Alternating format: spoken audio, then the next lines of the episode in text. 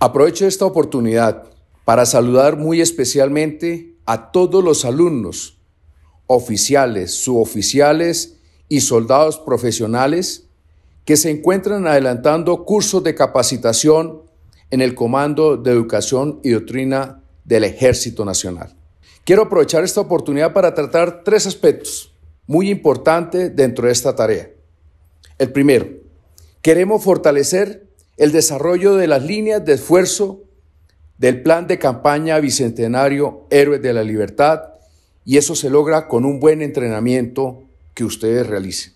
El segundo, el ejercicio de transferencia de conocimientos, de experiencias y lecciones aprendidas serán su guía para ejercer un liderazgo operacional y administrativo efectivo.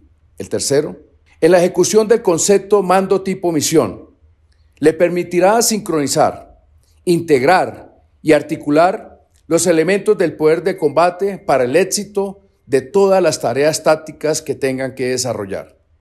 Lo anterior lo pondrán a prueba en las diferentes regiones del país. Nuestro comandante del ejército estará muy pendiente de todas sus ejecutorias. Así que vamos para adelante y recuerden siempre la consigna.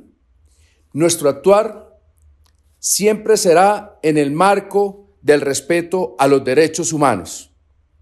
Patria, honor, lealtad, fe en la causa. Ejército Nacional. Patria honor, lealtad.